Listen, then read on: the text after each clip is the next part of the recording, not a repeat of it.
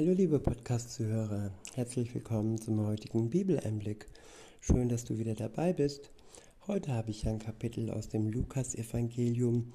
Es ist das Kapitel 12 und ich verwende mal wieder die Übersetzung Gute Nachricht.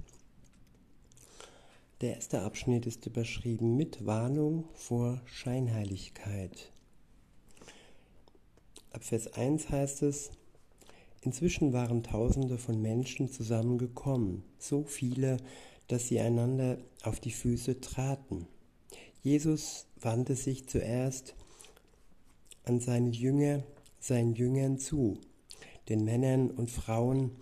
Er sagte zu ihnen, Nehmt euch in Acht vor dem Sauerteig der Pharisäer. Ich meine, lasst euch nicht von ihrer Scheinheiligkeit anstecken. Ja, der Schein trügt manchmal bei Menschen und auch bei religiösen Menschen. Sie tun liebevoll, sie tun gut, sie lächeln, aber oftmals trügt der Schein. Am Wort Gottes und am Geist Gottes vor allem können wir erkennen und durch ihn können wir erkennen, ob sie wirklich die Wahrheit sagen oder ob sie uns nur den Schein vorgeben und in Wahrheit nicht auf dem Weg Gottes sind. In Vers 2 heißt es, was verhüllt ist, wird offenbar werden. Und was niemand weiß, wird allen bekannt werden.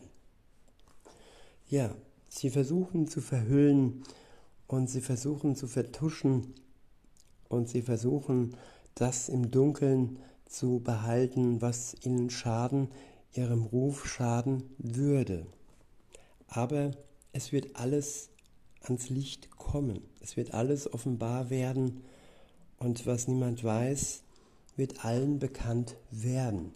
So sind viele scheinheilige Schauprediger ähm, ja von der Bildfläche verschwunden weil offenbar, offenbar wurde, was offenbar werden sollte. Weiter heißt es, was verhüllt ist, wird offenbar werden, und was niemand weiß, wird allen bekannt werden. Deshalb lasst auch ihr euch warnen. Was ihr in der Dunkelheit gesagt habt, werden alle am hellen Tag zu hören bekommen. Man könnte auch sagen, was wir flüstern und was wir vermeiden, dass es andere hören, das wird ja ans Licht kommen. Weiter heißt es, was ihr jemand hinter verschlossenen Türen ins Ohr geflüstert habt, wird laut in der Öffentlichkeit ausgerufen werden. Der nächste Abschnitt ist überschrieben mit Aufforderung zur furchtlosen, äh, zur furchtlosem Bekennen. In Vers 4 heißt es, euch, meinen Freunden, den Männern und Frauen, sage ich, fürchtet euch nicht vor Menschen. Sie können nur den Leib töten, aber darüber hinaus können sie euch nichts anhaben haben. Ja, viele denken jetzt vielleicht, ja, was heißt denn darüber hinaus? Wenn man uns tötet, dann ist doch alles vorbei. Nicht für einen Christen. Für einen Christen beginnt das Leben aufs Neue, wenn er sich Jesus hingibt.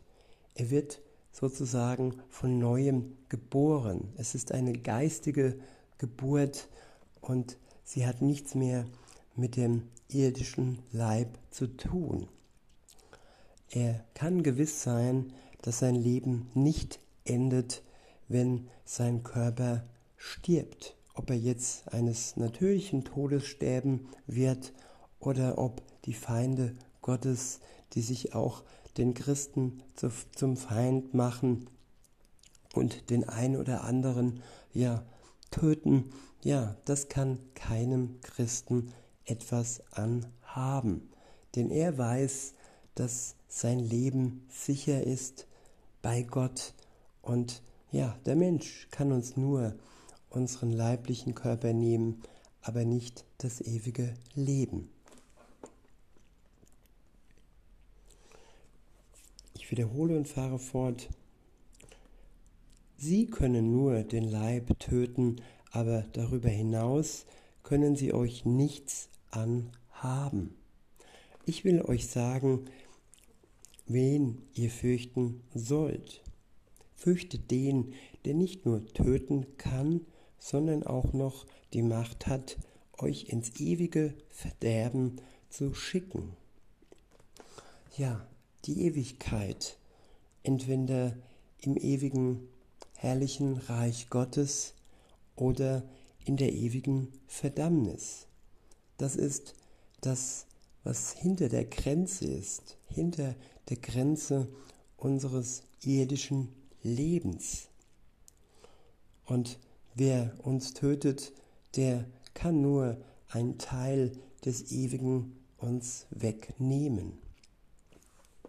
Und das Gute und Schöne, das kommt für jeden, der an Jesus glaubt, ja, das kann er uns nicht wegnehmen.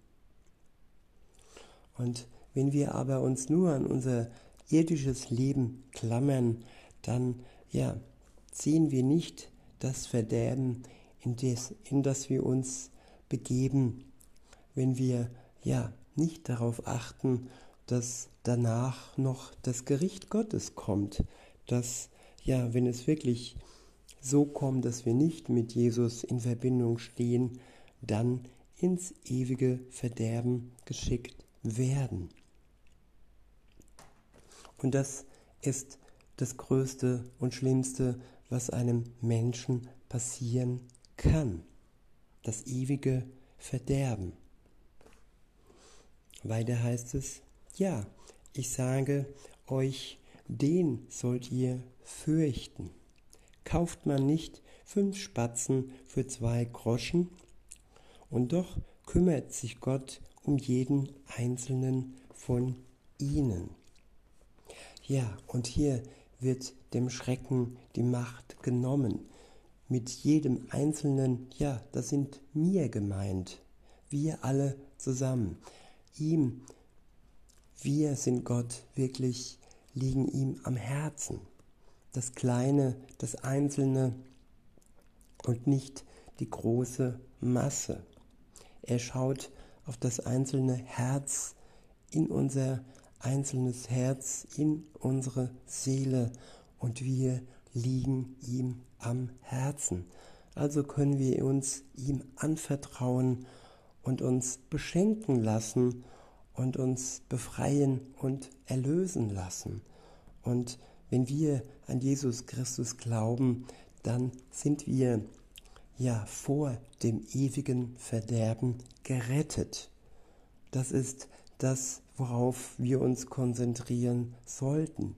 Nicht auf den Schrecken, der ohne Jesus passieren würde, sondern auf das, was wir ja haben, wenn wir an ihn glauben, beziehungsweise das, was wir bekommen, wenn ihr noch nicht mit ihm unterwegs seid. Und wie bekommt man das? Ja, indem man zuallererst seine Schuld sich eingesteht, sich eingesteht, dass man bis zu dem Zeitpunkt, bevor man mit Jesus klare Sache macht, ja, auf dem falschen Weg war und gesündigt hat, gegen sein gutes Gebot verstoßen hat und dass man ohne ihn aus dieser Miserie nicht herauskommt und dass man ohne ihn nur das ewige Verderben in Aussicht hat. Und wer dies alles anerkennt und ihn um Vergebung bittet, dann vergibt er uns gerne und nimmt uns die Last der Schuld, die wir auf uns tragen. In Vers 7 heißt es, Doch bei euch ist sogar jedes Haar auf dem Kopf gezählt. Habt keine Angst. Ihr seid Gott mehr wert als ein ganzer Schwarm Spatzen. Ja, Gott schaut nicht auf den Schwarm, sondern Gott schaut auf den Einzelnen. Die Machthaber wollen viele Wähler haben, aber bei Gott geht es nicht um viele Stimmen, sondern um das einzelne Herz, das er retten möchte.